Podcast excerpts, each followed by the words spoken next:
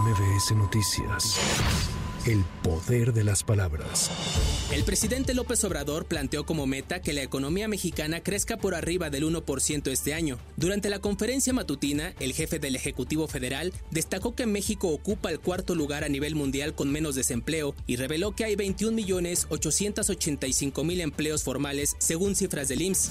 Suman dos los cuerpos hallados cerca de la zona de boyas colocadas por el gobierno de Texas en el cauce del río Bravo. La Secretaría de Relaciones Exteriores informó que el grupo Beta de Piedras Negras localizó a una segunda persona fallecida con aproximadamente 5 kilómetros de separación con el primer cuerpo hallado. López Obrador se pronunció esta mañana sobre el hecho. Ayer se nos presentó el reporte, la Secretaría de Relaciones lo está viendo, se está conociendo sobre la nacionalidad hasta ayer, sí, y se va a actuar. Ya se está demandando el que retiren esas boyas y que es violatorio a nuestra soberanía y también a los derechos humanos. Ya estamos en eso. Que no debería él de actuar así. Es inhumano. Que no se trata así a ninguna persona. No debe de tratarse así a nadie.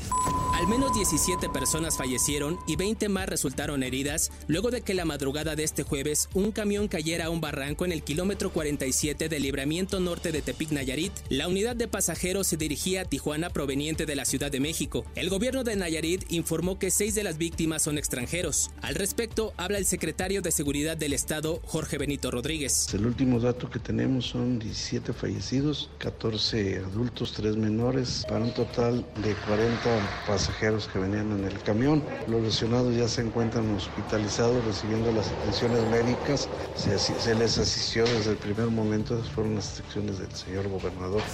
En un comunicado conjunto, las gobernadoras y gobernadoras de la llamada Cuarta Transformación se pronunciaron a favor de la distribución de los nuevos libros de texto gratuito para alumnos de y criticaron al líder nacional del PAN, Marco Cortés, quien hizo un llamado a los padres y madres de familia para que destruyan los nuevos libros.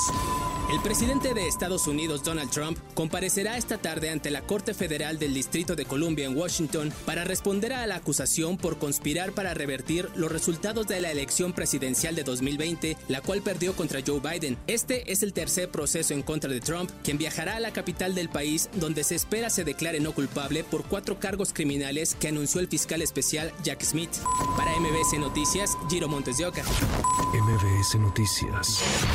El poder de las palabras.